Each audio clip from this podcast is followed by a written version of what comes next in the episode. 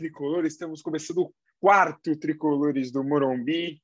Eu, Fernando Oliveira, estou aqui depois de uma partida de sábado à noite. Inclusive, a gente resolveu gravar neste domingo de manhã. Você vai começar a ouvir a partir de segunda-feira, mas assim, só para te situar no tempo e no espaço. São Paulo que empatou ontem à noite com o Fluminense 0 a 0 depois de um. Como estávamos brincando aqui fora do ar, foi o jogo da ressaca. Tenho aqui comigo André Amaral, que está na fria São Paulo com a sua blusa do tricolor paulista. Tudo bom, André? Tudo bom, Fernando? Estamos aí mais uma vez com muito prazer, apesar do resultado não tão favorável ontem, mas é sempre muito bom conversar com os meus amigos sobre o nosso tricolor.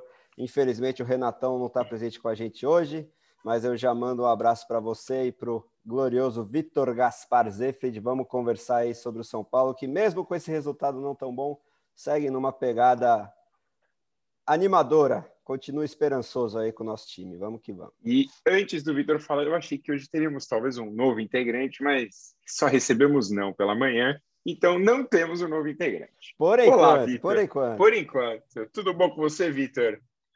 Sete, sete horas, da, quase oito horas da manhã no é, Canadá, é, uma animação total.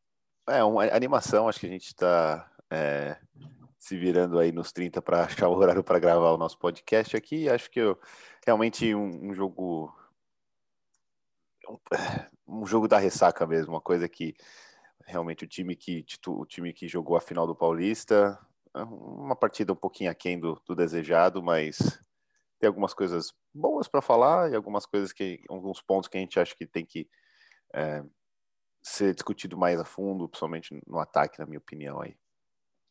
Bom, então é só para começar falando do jogo, é o próprio Crespo elogiou, inclusive, o time do, do Fluminense, falou que o Fluminense jogou bem, mas não negou que o São Paulo passou essa semana festejando. Né? Então, o Crespo deixou bem claro que o São Paulo São Paulo talvez não tenha entrado no seu maior nível de concentração nas últimas semanas, até pelas últimas semanas que teve, assim, de joga nas últimas seis semanas sempre jogando Libertadores no meio de semana, já emendava com o jogo do Paulista, emenda com Libertadores, emenda com dois do Paulista, volta Libertadores. Então, assim, é São Paulo que fez, fez uma partida ok no primeiro tempo, assim, depois o tempo até foi um pouquinho melhor, mas, é, mas faltou o que a gente viu, por exemplo, contra o Palmeiras. Bom, André, seus primeiros comentários aí do jogo, que, o que você viu de São Paulo 0, Fluminense 0, primeira rodada do Brasileirão. Pois é, nossa estreia aí já foi contra um adversário dos mais importantes do campeonato, se não é um candidato ao título, um candidato a Libertadores, que está num momento super bom e ratificou isso, principalmente no aspecto tático, né? A gente tem que enaltecer, eu acho, o Roger Machado, que é um treinador que já foi é, relegado aí por alguns rivais, mas que eu acho que continua com potencial dentro da limitação geral dos treinadores brasileiros, que infelizmente continuam muito atrás dos estrangeiros, principalmente aqui dos nossos vizinhos argentinos. Ele é um dos que eu mais gosto. E, enfim, mostrou isso ontem, né? Vindo de uma vitória bem emblemática contra o River Plate, um dos melhores times do continente lá no Monumental de Núñez. É, repetiu uma estratégia muito boa contra o São Paulo. É, mostrou que não, não necessariamente você precisa espelhar o esquema tático para complicar esse São Paulo do Crespo, porque ele escalou seu time num tradicional 4-2-3-1, mas usou uma alternância entre bloco baixo e bloco alto, né? Aquela marcação bem recuada, em 70% mais ou menos do tempo, e aquela marcação pressão no campo de ataque em, nos 30% restantes isso confundiu bastante São Paulo e também na questão ofensiva, quando eles tinham a posse, muita alternância de, de posições no, na, na parte da frente, principalmente entre o Nenê, nosso ex-jogador veterano, e o ponta esquerda Gabriel Teixeira, é, que veio da base, mais um desses garotos de Xerém. Isso confundiu bastante, principalmente a marcação do Luan, que está acostumando-se cada vez mais nesse esquema do Crespo, a fazer praticamente uma marcação individual, né? Ele segue é, em regra o camisa 10 do adversário, que seria o Nenê, só que com essa alternância eles achavam bastante espaço ali no meio, e sempre com uma transição ofensiva muito rápida, né? O que isso significa? Você rouba a bola e já acelera para tentar finalizar, e eles conseguiram fazer isso, principalmente nos primeiros 30 minutos de jogo, que foi o pior momento do São Paulo, melhor deles.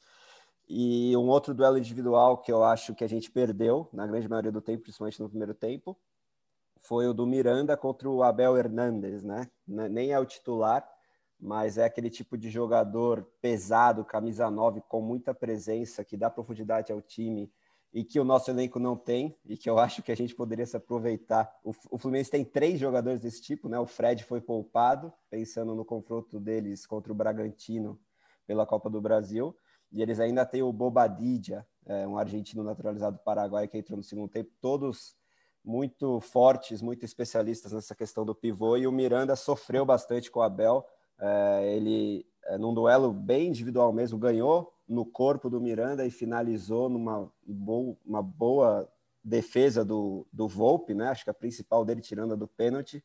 E aí, considerando tudo isso, o nosso melhor jogador de longe foi o goleiro, o que nunca é um sinal positivo. E, enfim, para mostrar em termos estatísticos o que foi essa partida, rara, é, numa rara ocasião, perdemos o duelo dos desarmes, né? Que é uma coisa que eu sempre venho ressaltando aqui. Foi 21 a 16 para o Fluminense, eu acho que isso é emblemático. Então, resumindo tudo, é, para não ficar também naquela coisa simplista que, que a torcida invariavelmente se socorre, né, de culpar o juiz por aquele lance no final no Rojas, que ele finalizou de coxa ali e teria sido deslocado pelo Egídio. É, é uma dividida que é, considerando o histórico, principalmente do VAR aqui no, no Brasil, é, poderia até ser marcado, né? Por mais que eu, em regra, não concorde muito.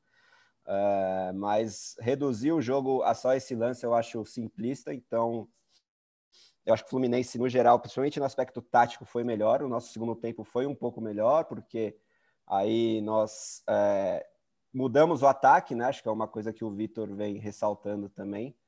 É, principalmente no, no, bloco baixo ali do Fluminense, ele, eles tinham o último homem atrás até do círculo central do campo de defesa. Então eles estavam realmente no último terço do campo e tirando muito, muitos espaços do São Paulo. E a gente, com a mesma escalação da final do Paulista, tinha dificuldades em achar dribles ou, ou passes curtos, né? Aquele, aquela questão associativa que não é a especialidade principalmente do Igor Gomes e do Pablo.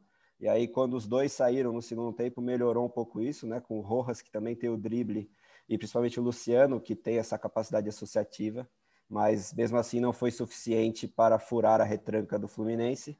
E realmente, ressaltando o que você já falou também, Fernando, é, o time ainda estava, eu acho, com a cabeça na comemoração e o foco não foi é, o, o de regra que vem sendo com o Crespo não foi o ideal, mas mesmo assim a gente passou longe de é, estar com a cabeça nas nuvens, enfim, a gente também competiu, o que é regra com o Crespo e é, e é o que eu, particularmente, eu acho que a maioria da torcida sempre quer ver o São Paulo fazer, né? E aí, que no fim, às vezes é o mais importante, porque não vamos jogar bem toda semana, então é importante, às vezes, você competir no dia que você está ruim para garantir um ponto e depois você vê é, o que acontece, né? Eu acho que esse é o principal ponto. Bom, e aproveitando só que você falou do Volpe, tem uma estatística um pouco, pouco eu diria não, bem maluca sobre Thiago Volpe. Thiago Volpe, que no último Brasileirão teve seis pênaltis contra ele, nenhum passou pelas traves, nenhum. Foram quatro defesas, e aí nós lembramos, obviamente, dos dois pênaltis defendidos contra o Flamengo, e mais dois pênaltis foram para fora. Mais o do Vitinho, são sete pênaltis na né? Vitinho na Copa semifinal da Copa do Brasil. O que isso significa para você, ouvinte tricolor? Que o São Paulo, com o Thiago Volpe, não toma um gol de pênalti desde 2019, dia 1 de dezembro de 2019, quando o São Paulo perdeu de 3 a 0 para o Grêmio. E o mais engraçado é, quem fez esse gol? Luciano. Ou seja, o Thiago Volpe fazia muito tempo, assim, tem uma estatística muito louca que roda por aí, que o Rogério Ceni seria o maior pegador de pênaltis da história do futebol. Eu não consigo provar essa estatística, eu teria que ver todas as defesas de pênaltis de vários goleiros. É, dizem que o Rogério defendeu 51 pênaltis. Mas é uma estatística um pouco. Alguns lugares eu já vi falar que o Diego Alves é o maior defensor de pênaltis da história. Eu sei que ele é o da La Liga, mas eu não sei é, se ele é o maior é... da história. É, eu, sempre, então, assim, eu sempre ouvia sair do, do, do, do, do Diego Alves e toda essa fama que ele ganhou na Europa, né? Então, assim, eu não sei é, realmente se essa é real, mas assim, fazia muito tempo que eu não vi um goleiro de São Paulo ser tão decisivo em pênaltis como o Volpe é. Tudo bem que ontem ele teve uma ajuda do Miranda, né? O Miranda ficou ali incomodando o Nenê, mas eu acho bem interessante isso, que assim, o São Paulo, pênalti contra o São Paulo tem sido um parto para os adversários e mesmo nas duas disputas de pênalti que nós tivemos aí contra o Fortaleza nesse período, é, não, foi só uma, desculpa, eu ia falar nesse período, mas foi contra o Fortaleza, o São Paulo também, o voo foi bem, apesar de ser 10 a 9, ainda conseguiu pegar no fim, então assim, temos, temos uma arma contra pênaltis. É, Vitor, você queria falar um pouquinho do ataque do São Paulo, eu acho que principalmente do nosso camisa 9, certo? Uh, sim, eu, eu, eu, acho que é, seguindo, a, seguindo a, o pensamento aí do, do, do André, que falou muito sobre variação do esquema, eu acho que eu, eu, eu venho batendo nessa tecla que o ataque ainda precisa daquela, daquela ajeitada final na, na engrenagem, é, eu achei interessante que ontem, no, principalmente no, após o final do jogo, com a entrada do Éder, com a entrada do Rojas, ele, ele foi para uma ideia mais de um 3-4-3 do que um, um, um 3-5-2 propriamente dito. Um pouquinho, um pouquinho torto, né? Porque o Éder não era bem, bem sim um ponto esquerda, isso correspondia mais com o Reinaldo no final do jogo. É, eu, eu achei até que foi uma mudança um pouco, um, pouco mais válida do que só realmente querer trocar. Você tinha o Sari e o Igor Gomes, e, e era para ser, o, ser o Benítez, mas ele ainda está se recuperando. Eu acho que ele. O, o Crespo deu uma insistida nessa, nesse mesmo esquema de ah, se eu não tenho o Benítez, eu vou tentar o Igor Gomes, se eu não tenho o, o, o Igor Gomes, eu vou tentar até o Shailon, como foi uma hora que ele tentou lá, né? E, eu, eu acho eu preferi quando ele fez essa mudança de realmente vamos mudar o esquema ao invés de tentar colocar um jogador para fazer a mesma função do Benítez.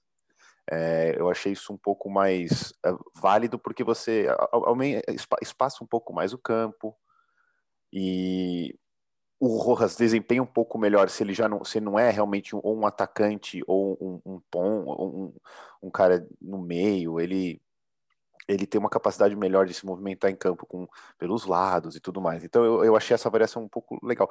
O, o, o no jogo também, acho que o, é, o, PVC falou uma coisa interessante, que é, só, a gente só viu isso acontecer uma vez no, no, no São Paulo, que foi no começo do, do Paulista, foi quando o, o, Crespo, quando ele tentou mudar o esquema do jogo no, no meio, do, no meio ele mudou, ele tirou um zagueiro e, voltou, e foi para um 4, foi para um esquema de quatro atrás. E isso não acontece mais. Ele não, ele não mudou o sistema de três zagueiros praticamente nunca mais, né? Ele, é, mesmo quando ele, ele, tenta mudar o jogo, ele continua com os três zagueiros. Ele fazia isso um pouco mais no Defesa e Justiça, é, tentar realmente se precisar de um, de um ataque melhor, tá? Eu até, eu até acho que valeria a pena isso no, no jogo de ontem, mas eu acho assim, engraçado que a variação é do 3-5-2 ou um 3-4-3, né? Mais ou menos por aí. É, eu achei, eu achei o, o, jogo ok, assim, em relação ao São Paulo. Eu acho que se fosse o, o Abel Hernandes até deu uma, uma, uma canseira no, no, no, Miranda, mas se fosse um Fred ali na frente, alguma daquelas oportunidades do, do, do Fluminense entravam. E então acho que a gente tem que é, realmente admitir que, que, o Fluminense foi uma equipe um pouco melhor no jogo. Eu acho que se, se alguém tivesse que, que, sair com um resultado mais favorável, teria sido o Fluminense, mas. Mas eu, mas eu achei alguns pontos bons. A defesa, apesar. Ela, a defesa pareceu que estava sobrecarregada.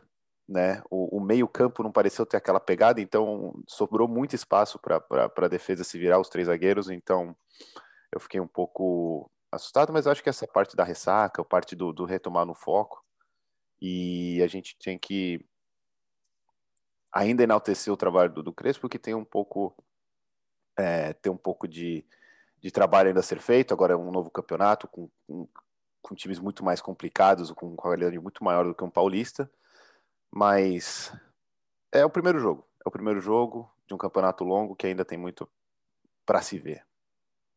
Diga é, lá, então- André. Então, só puxando esse gancho que o Gaspar trouxe, é, eu acho que hoje, mais do que nunca, a gente sentiu os desfalques, né? É, que hoje, além dos dois lesionados muito importantes, que são o Benítez e o Daniel Alves, teve também o Arboleda, que mais uma irresponsabilidade, né? A gente até já tinha enaltecido ele depois do segundo jogo da final, mas não durou nem uma semana essa aparente nova cabeça dele, né? Foi pego aí em balada clandestina, totalmente irresponsável, tendo um companheiro de equipe que perdeu o sogro e a sogra recentemente, além de um outro familiar, que é o Luciano, além de toda uh, a negligência perante o restante da sociedade, né? Então, mas infelizmente o Arboleda dentro de campo faz muita falta também, porque quando você coloca o, o Bruno Alves, ele é um zagueiro bem seguro. Foi importante ontem, acho que foi até o melhor do trio, porque ajudou numas coberturas que, em regra, deveriam ter sido do Miranda, que infelizmente fez uma má partida, como eu já disse é, brevemente antes. Mas o, o, os desfalques mais sentidos realmente foram dos dois armadores do time, né? Se você fosse comparar com o basquete, que são Daniel Alves e Benítez, é, são a especialidade deles e contra times que usam esse bloco baixo, né, essa retranca, e são muito bem organizados para fazer isso, como foi o caso ontem do Fluminense, você precisa desse passe diferente. E quando você é, utiliza o Igor Gomes ali, por exemplo, que é um jogador que precisa mais de espaço, que depende muito mais do, do físico e do arranque do que do passe curto, da capacidade associativa, daquele jogo de futsal, né? O, você sente falta. O São Paulo é, sente falta de algo mais cerebral. Então, eu acho que se contra o Palmeiras, que foi uma coisa mais espelhada e mais tática mesmo, é, com os dois times povoando o meio campo, mas ninguém se retrancando especificamente, eles não fizeram tanta falta. Hoje, é, hoje não, né? No caso, ontem à noite, eles fizeram bem mais do que nesses últimos jogos. E aí, por isso que eu acho que o, o Crespo poderia ter pensado em alternativas é, um pouco diferentes, né? Não precisaria ter é, dado tanto prestígio, né? Prestigiado o mesmo 11 inicial da final. Poderia já ter entrado com o Luciano, que é um cara que, que consegue mais esse jogo associativo. Até mesmo o Nestor, eu acho que ele poderia pelo menos ter entrado ao invés do Shailon. Mas também quem sou eu para criticar o, o, meu amado Hernan Crepo, né? Mas enfim, só, só sugestões aqui, só sugestões. É, antes da gente puxar as notas, Sandra, para fechar, eu vou. Acho que um ponto é o, o que talvez o Luciano, pela semana que o Luciano teve, né? Porque o sogro dele morre, acho que um ou dois dias depois do, do, do da final do Paulista. Eu acho que o Crespo talvez poupou ele, e aí porque ele já vem voltando de lesão e tal, mas é óbvio que nos próximos, sei lá, três, quatro jogos, o Luciano vai voltar a ser titular desse time e não, e não sai mais. É, bom, então vamos para as notas. André, o primeiro antes. Melhor e, melhor e pior do tricolor, acho que melhor concordamos que foi Thiago Volpe, né? Ah, Thiago Volpe, sem dúvidas, foi determinante para a gente manter o zero no placar, né? O clean sheet, como dizem os ingleses pegou um pênalti ali. Eu acho que o Miranda, se foi mal com a bola rolando, foi muito bem ali na cobrança de pênalti, usou toda a experiência e realmente ele tinha razão. Ele pode ficar ali. Se o Nenê quer pegar uma distância quilométrica, azar o dele. Ele, ele vai ficar ali porque os limites ele está respeitando, que era meia-lua ali. E aí o Nenê tem todo aquele ritual dele de dar não sei quantos passos antes de bater, é azar o dele. É, a meia-lua existe por causa daquilo, aquele, é. aquele semicírculo ali, ele existe por causa do pênalti, né? Do pênalti, não é uma, não é algo a mais, é, é, é para aquilo. Exato. Então, enfim, o Volpe pegou o pênalti, fez mais duas, pelo menos, defesas difíceis, bem importantes, como aquela do lance do Abel, uh, logo nos primeiros 15 minutos de jogo. Então, sem dúvidas, ele foi o melhor de São Paulo. O pior, eu teria três candidatos aí. Um deles, o Miranda, infelizmente, né? Eu fico um pouquinho preocupado quando ele pegar esses centroavantes mais físicos. Tempo de bola ele continua tendo, mas esse embate direto, corpo a corpo, é, se ele se portou bem contra o Luiz Adriano, por exemplo, na final do Paulista, ontem contra um cara bem alto e bem forte mesmo, ele perdeu algumas bolas importantes que poderiam ter terminado em gol. Além dele, eu posso citar o Igor Gomes, né? Eu não quero parecer ser implicante com ele, porque ele é um cara que, que transpira São Paulinismo, você consegue ver que ele é realmente um São Paulino, tá na base faz tempo tal, mas eu acho que infelizmente ele tem um teto mais baixo, técnico mesmo, e para o estilo de jogo que a gente precisava ontem, ele ficou devendo, não teve muitos espaços. Por mais que ele conseguiu uma, uma boa associação ali no começo do segundo tempo com o passe de primeira, que eu até me surpreendi. Mas enfim, ficou um pouco abaixo também. Mas para mim o pior foi o Igor Vinícius, uh, principalmente por, pelo lance determinante dele ter cometido o pênalti no Abel Hernandes e meio desnecessário o pênalti. O Abel estava desequilibrado já, tinha cobertura. E, mas é aquela coisa, a, capacidade futebolística, principalmente de QI de futebol do Igor Vinícius é bastante baixa, por mais que fisicamente ele sobre até, ele seja um cara bem rápido, é, ele tenha muita estamina, né? Muita. É, o cansaço não chega para ele, ele consegue correr os 90 minutos sempre, mas QI futebolístico falta muitas vezes. E então, para mim, dentro desses três aí, por mais que o time todo tenha ficado um pouco abaixo do potencial geral, tirando o Volpe, eu vou eleger o Igor Vinícius como o pior do São Paulo. E só uma nota de. Quase como uma curiosidade. Eu, eu tava olhando o jogo ontem. É, o, o Igor Vinícius e o Egídio é basicamente olhar para um espelho, né? São jogadores, é, é, você vê, é, são quase folclóricos, quase um, um jeito de, assim, eles têm, são muito inconstantes, eles, eles, e eles aparecem muito no noticiário, muito engraçado quando eles aparecem no noticiário, né? Porque, assim, o, o Igor Vinícius faz uma notícia péssima, aí num outro jogo do Paulista ele vai lá e mete gol e assistência e não sei. Então ele, são, são esses laterais que, que envolvem muito, que, como disse o André, se baseiam muito na força física e quando tem que ter aquela técnica final para um passe, para um, uma jogada de mais inteligência, se, se embananam todo. Então é eles ficam muito no, no, no, no, no spotlight de olhar e falar, puxa, olha o que esse cara é, é sempre sempre se vê o que ele está fazendo. Então qualquer erro é, é, é olhado com uma lupa muito grande para esses esses laterais que atacam e defendem isso e vão e voltam, então sempre no jogo, né? É, eu acho que vocês só estão esquecendo que, para mim, foi o cara, assim, de longe o pior. Eu estava até aqui, eu dou sempre uma olhada nas notas do Globo Esporte. O Globo Esporte colocou, colocar, no pessoal do Globo Esporte colocou ele e o Igor Vinícius como pior, mas, cara, São Paulo ontem jogou com 10 mais uma vez, né? Porque nosso, nosso centroavante, camisa 9, o Pablo. Cara, o Pablão, eu gostaria muito de ter o Pablo como meu amigo. Eu gostaria que ele estivesse no nosso grupo, gravasse o podcast conosco esse é o tipo de coisa que eu gostaria que o Pablo fizesse. Mas o Pablo, no ataque do tricolor, ele fica devendo muito. Aí eu não sei se porque o Diniz quis inventá-lo de nove, e aí a gente tem que voltar lá no passado, porque o Pablo não era nove no Atlético Paranaense, onde ele fez sucesso. Ou se simplesmente, assim, juntou a fome com a vontade de comer, e o Pablo foi uma temporada só, aí o São Paulo pagou uma grana alta, e teve a pressão que até o Vitor já falou em outros programas, dessa, dessa grana altíssima que a gente tem que pagar no Pablo e de repente, blum, afundou. Cara, assim, eu não vejo o Pablo. Ele fez gols bonitos no Paulistão, foi eleito melhor atacante do Paulistão, mas ele não passa confiança. A final do Paulista provou contra o time um pouco mais forte, ele não passa a mínima confiança. Se você colocar o Pablo, acho que contra o 4 de julho, terça-feira, vai explodir, vai jogar bem, vai fazer gol. Mas quando o nível fica igual ou o nível dos defensores sobe em relação a ele, aí esquece. Aí o Paulo vira tipo mais um dentro de campo e muitas vezes nem mais um ele vira.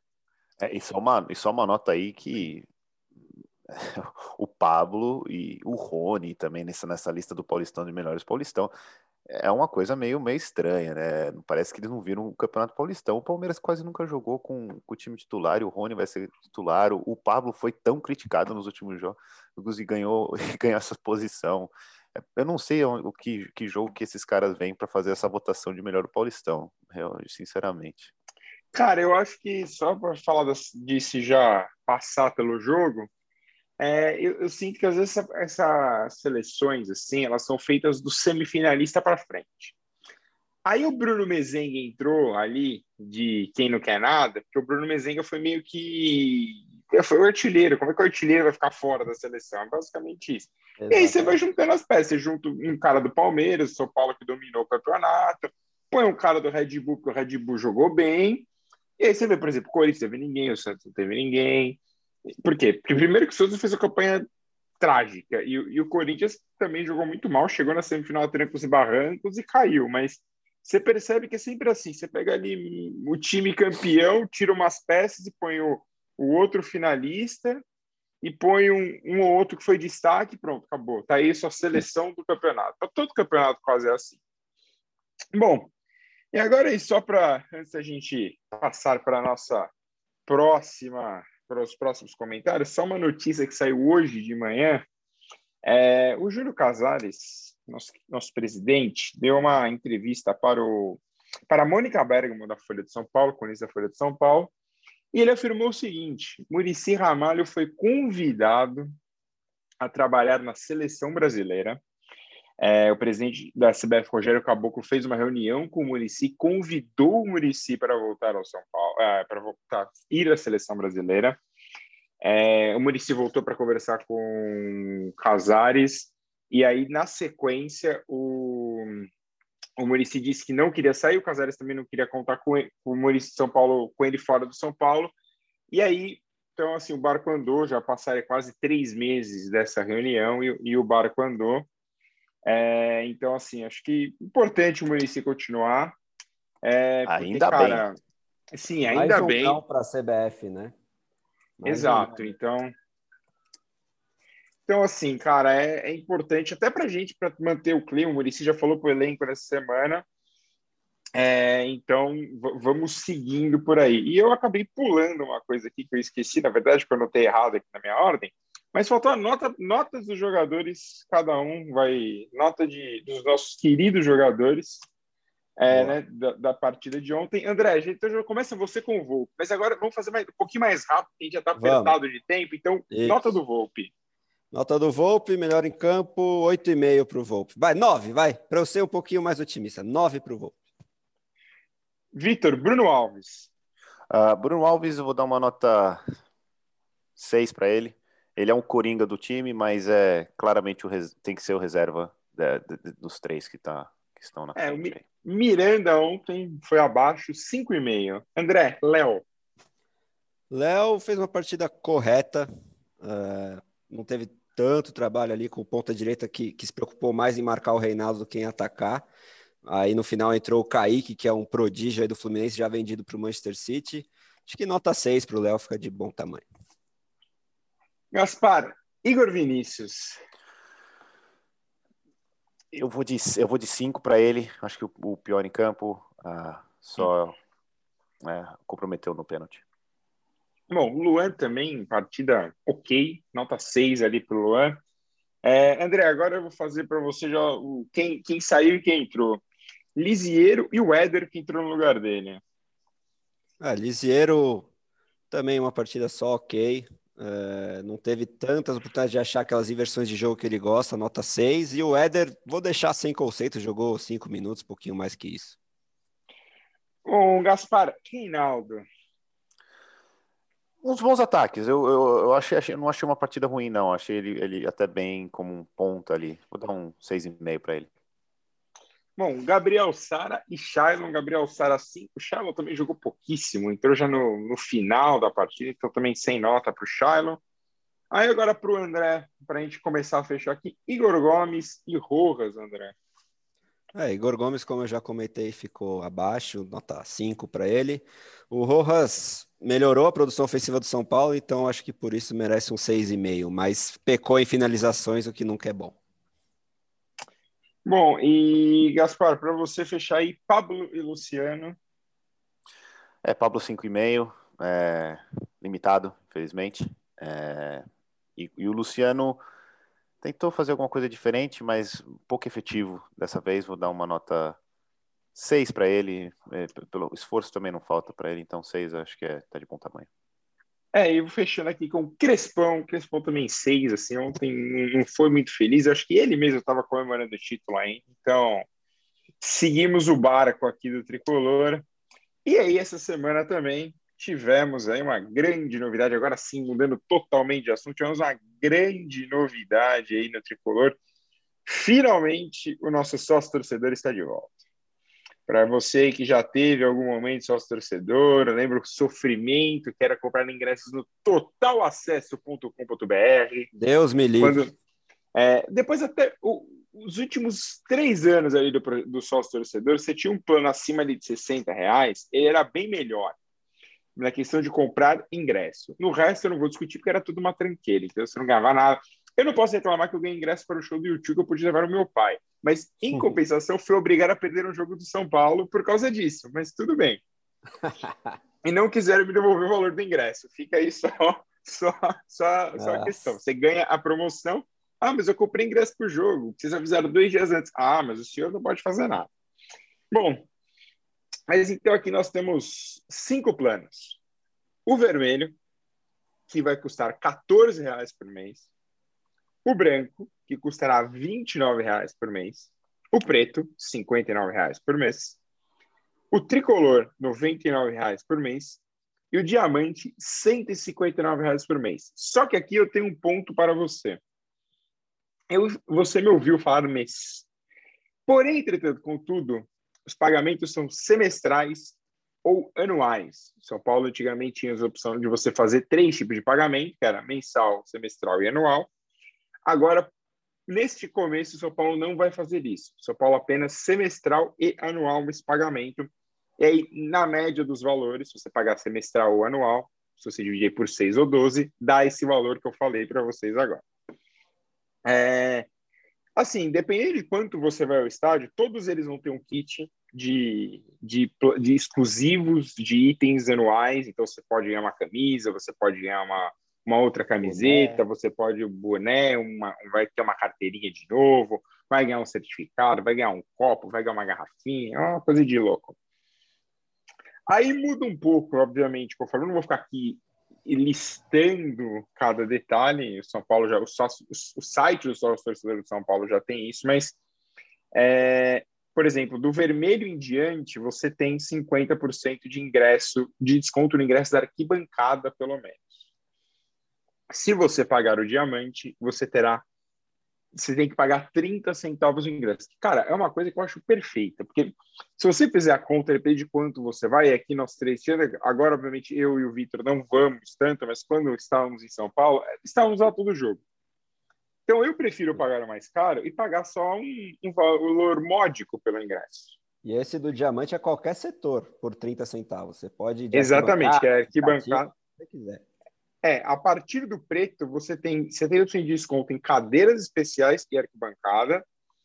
E aí, quando você chega no tricolor do diamante, o tricolor dá 80% de desconto é, na cadeira terra especial e arquibancada. E aí, como o André falou, 30%, 30 centavos, desculpa, de de preço de ingresso. Então, assim, se você vai muito ao Morumbi quando pudermos voltar a ir ao Morumbi, você vai, você vai ter um bom, você consegue fazer uma boa grana, assim, tipo, economizar um dinheiro, talvez, ou, ou gastar melhor o seu dinheiro, pagando esse plano aí de São Paulo, pagando só 30 centavos por ingresso, que aí, e o bom disso é, não importa se o São Paulo inflaciona o ingresso, sabemos que avançando em fases da Libertadores, se tivéssemos torcida, preço começa ali 100 reais nas oitavas, 130 nas quartas de final, 150 na semifinal, e chega numa suposta final, São Paulo já sentaria o pé, mas, né, então, agora o, os valores serão esses. Então, assim, veja o que você pode fazer. Se você não morar em São Paulo,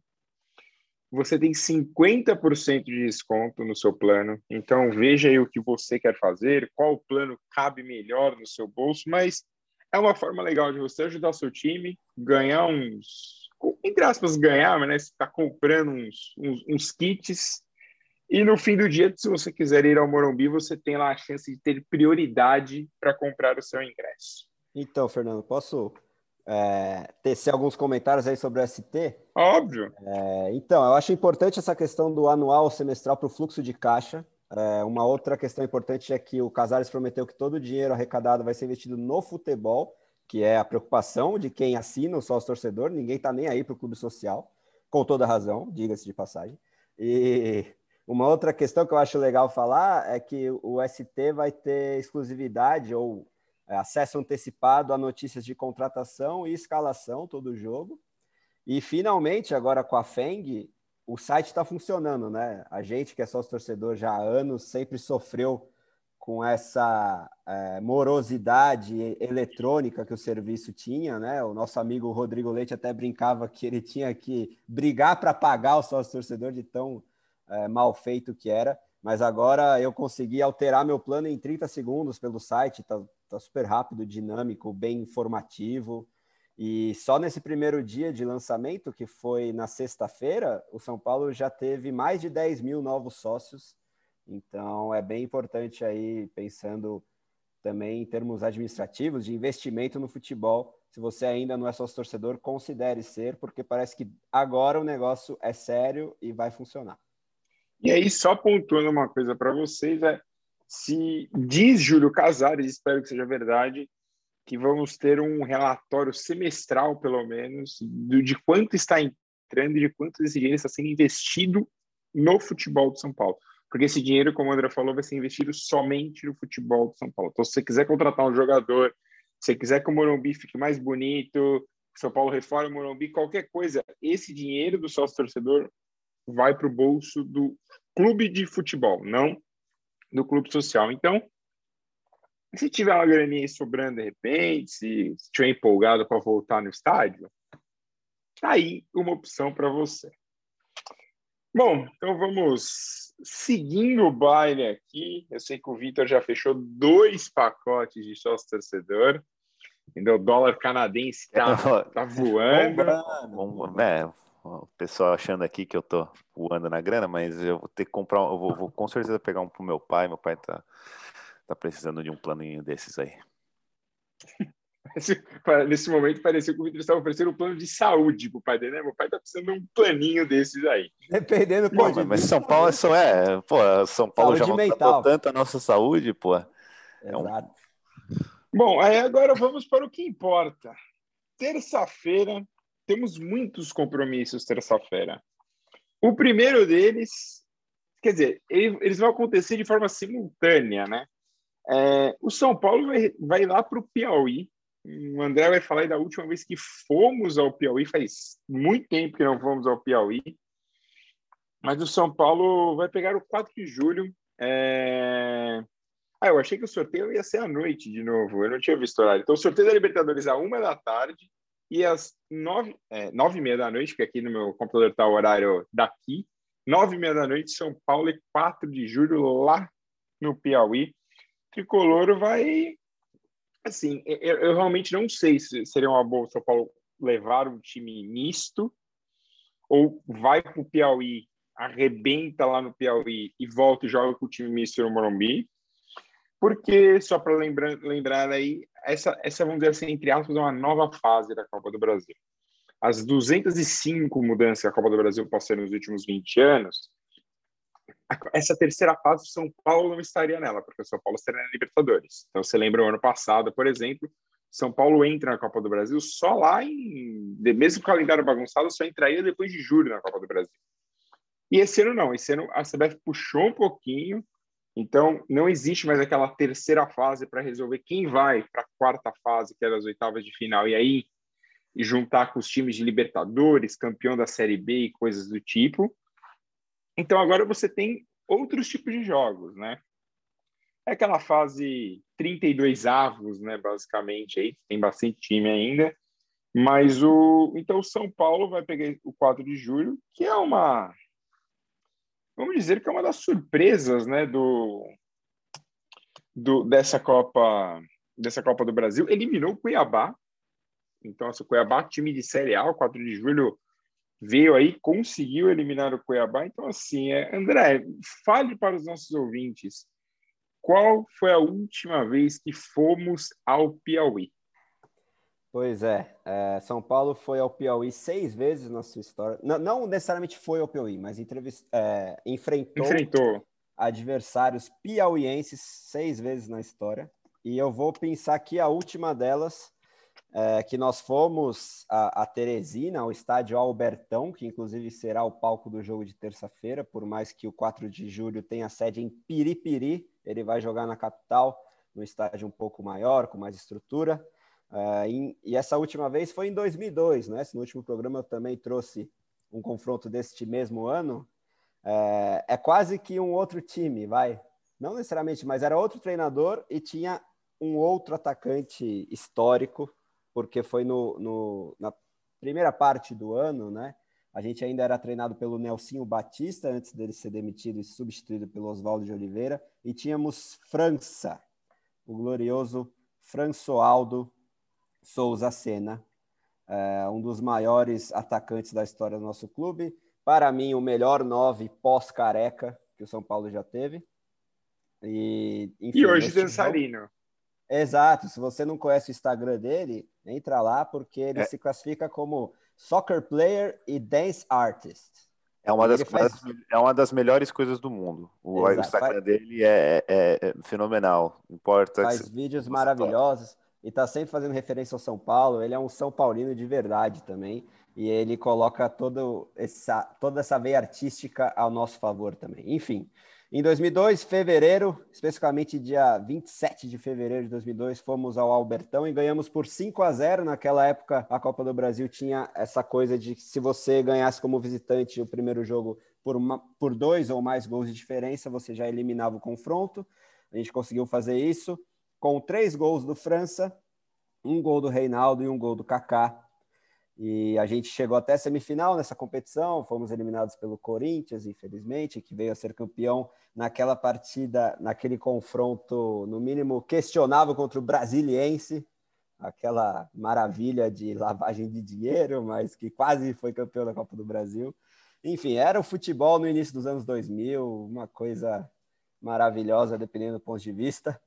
Mas enfim, esse é o último confronto nosso lá no Albertão, em Teresina, contra o Flamengo do Piauí, 5 a 0 três gols do França. É, saudades de França. Até aproveitei aqui um momento para dar uma olhada no Instagram dele. No último, Insta... o último vídeo que o França postou no Instagram, um Reels, o França está dando uma bicicleta num quarto de hotel. Só para você ver o nível do que é o Insta... Instagram de Françoaldo Sena Souza. Ele emenda com mime depois, é maravilhoso. Assim, Françoaldo que, que nasceu no Maranhão, mas muito próximo de Teresina, né, em Codó, no Maranhão. É, muito, Belíssima muito cidade, próximo. inclusive, Codó. Inclusive no Maranhão, que tem a cidade de Murici também, não é? Se eu não me engano. É. Vou, vou, deixa eu, vou é, pro, procurei, mas bom. Ó, cara, só assim... para não deixar passar, o, o Vitor tá me corrigindo aqui, é François Sena de Souza, não Souza Sena, eu, eu, inverti aí os sobrenomes, temos que respeitar nosso camisa nova histórico. E Murici é em Alagoas, Murici é no estado de Alagoas, na verdade. Ah, Alagoas. É, não lembrava se era no Maranhão ou em Alagoas, então eu falei errado, mas bom. E aí, a gente joga na terça, tem o sorteio da Libertadores uma hora da tarde. O pote 1 vem, vem forte, mas o pote 2 também é pesadíssimo da Libertadores. Pra você ter uma ideia, Boca, São Paulo e River já estão no pote 2. Então, assim, do outro lado você tem Palmeiras, você tem Flamengo, você tem Atlético Mineiro. É, temos uma chance de mais de 60% de, de enfrentarmos um brasileiro. E, Vitor, quem, qual é a sua aposta, Vitor? Assim, de, de, primeira, qual a sua aposta para quem vamos enfrentar? Você está mutado, então não esqueça de tirar o mute. De primeira, eu, é. eu, eu acredito que a gente não vai pegar um brasileiro.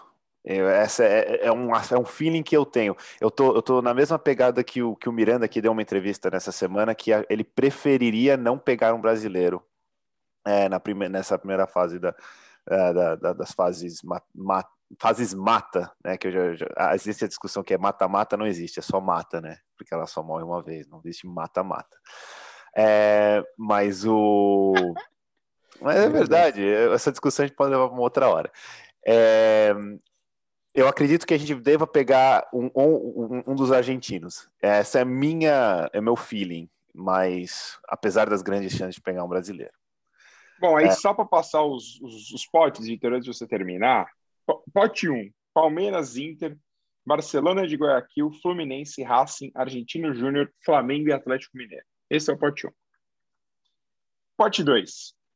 Defensa e Justiça, Olímpia, Boca, River, São Paulo, Universidade Católica, Vélez e Cerro. Os brasileiros eram oito, o Santos está fora, sobraram sete e seis estão no primeiro pote e só o São Paulo ficou no segundo, mas o São Paulo, a gente sabe, optou por outros caminhos na Libertadores e, e aí vem o grande detalhe. Nós somos um dos melhores segundos, então se a gente pegar um outro segundo lá na frente, a gente pode decidir no Morumbi. É, e, cara, e como a Libertadores é chaveamento, confesso que não gosto, prefiro sorteio, sorteio aberto, assim, pega quem vier. Acho que a Libertadores podia pensar nisso, fazer um sorteio nas quartas de final e um sorteio para semifinal, para de repente dar uma emoção diferente aí.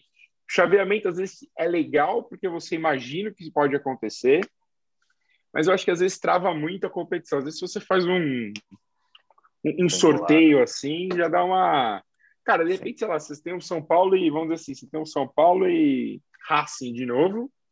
Aí o São Paulo passa, mas aí, e aí vira o sorteio de todo mundo contra todo mundo. Então, de repente, o São Paulo pode pegar nas quartas de um River, por exemplo. Então, quando você já tem um, meio que o caminho feito, pede assim, você já sabe mais ou menos quem vai estar no seu caminho até a final. Lembrando que Libertadores é só um jogo na final, então se formos até uma final, tem mais três jogos no Morumbi. É, será lá no Centenário de Montevideo.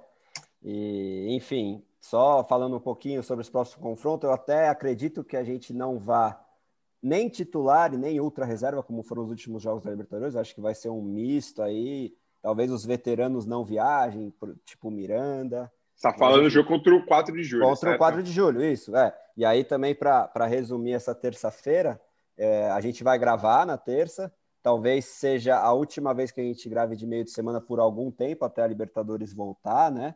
É, mas eu acho que a gente vai repercutir ainda mais do que o jogo esse chaveamento que a gente já vai saber na Libertadores, né? Tudo isso que o Fernando já falou, esse caminho todo que a gente vai conhecer aí na hora do almoço, terça-feira. Então, fiquem ligados para acompanhar aí o sorteio enquanto vocês se alimentam terça-feira, uma da tarde, porque é muito importante a gente já saber todo esse caminho rumo à glória eterna, como diz a Comebol. É, Vamos Exato. ver se a gente pega um caminho bom, como foi, por exemplo, o Palmeiras em 2020, que se aproveitou bastante desse chaveamento mais favorável. Por mais que eu ache difícil, porque a gente está no pote 2, mas ainda bem que não fui eu que falei que tô com feeling que a gente não vai pegar brasileiro, porque eu sou o rei da zica. Se eu tivesse falado isso, já era certeza que a gente ia pegar algum brasileiro. Mas como foi o Vitor, eu, ó, mas para não deixar passar, eu tô com o feeling que a gente vai reencontrar o Racing já nas oitavas. Vamos ver. Tá, eu ia até falar isso também. E eu acho que é importante essa parte do, do chaveamento já saber, porque realmente, se ainda mais com essa com o fato de que nós somos os melhores segundos, se, se o próprio River ou Boca seguirem no nosso lado, onde tem muitas chances de passar, né? Então a gente vai existir essa certa vantagem de decidir em casa, mas é, é, é, muito especulativo ainda. Vamos esperar para terça-feira para tomar, pra tomar. É, eu acho que na terça a gente vai ter mais um pouco mais de noção. Lembrando que a Libertadores aí só pra, porque eu sei que essa pergunta vai aparecer em algum lugar. Sim, senhoras e senhores, a Libertadores ainda tem gol fora. E aí aproveitei aqui uma pesquisa rápida. Somos o melhor segundo.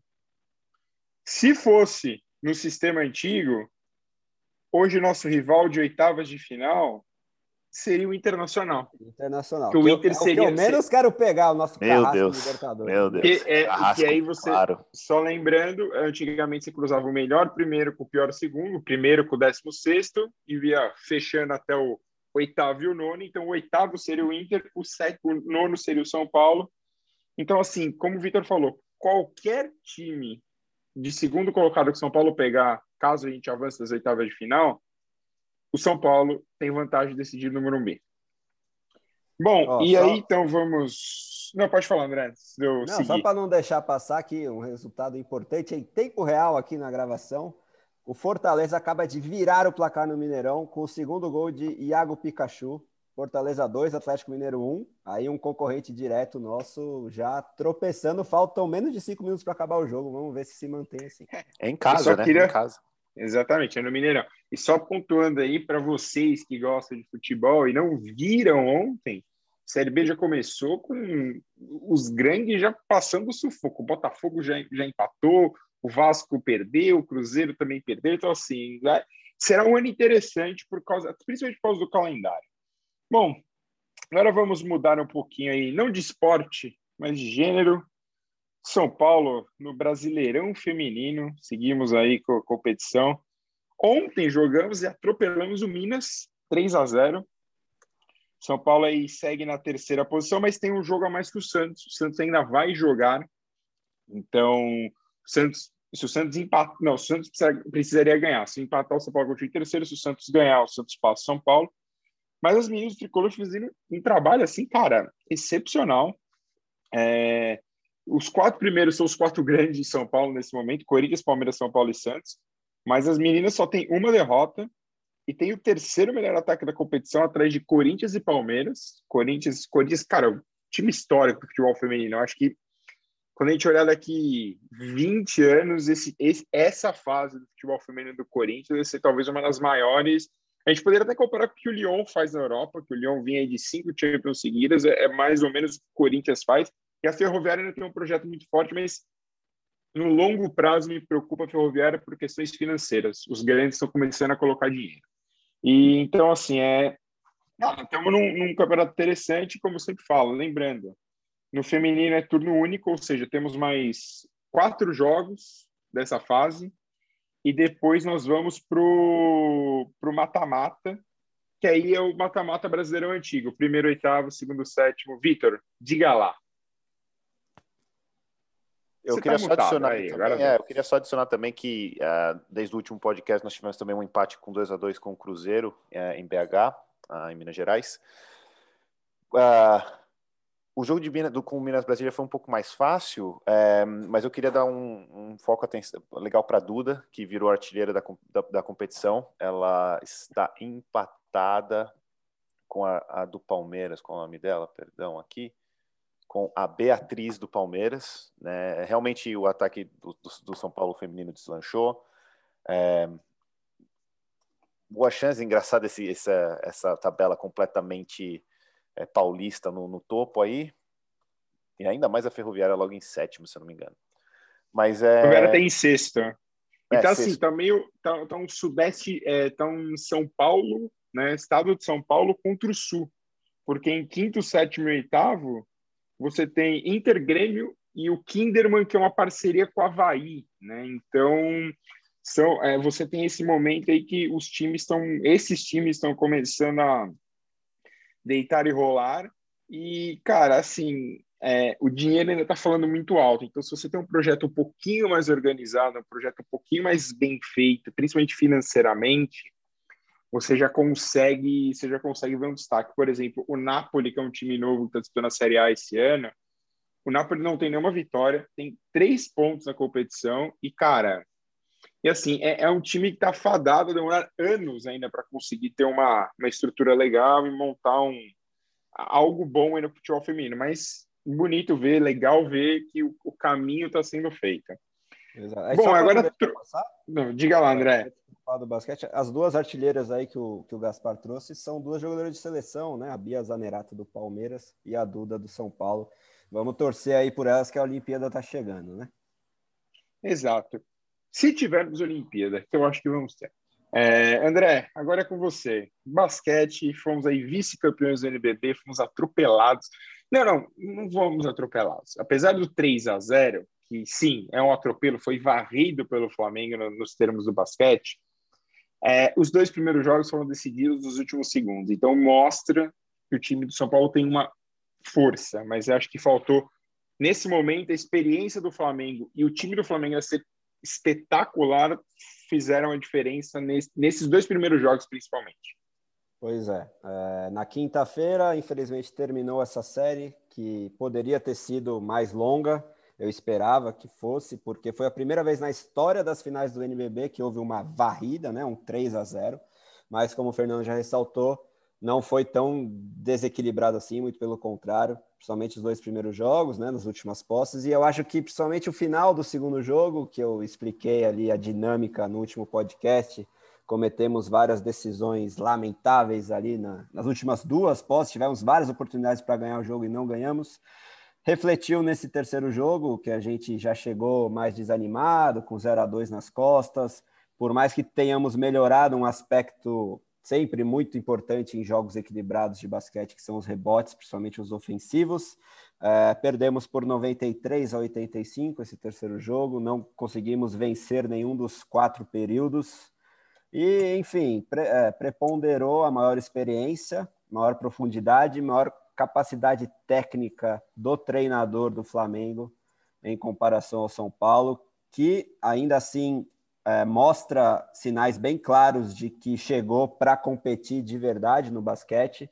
É apenas o segundo ano do São Paulo aí no nível de elite do basquete nacional já chegou na final. Em 2020 também estava ali brigando pelas primeiras posições antes da temporada ser suspensa por causa da pandemia.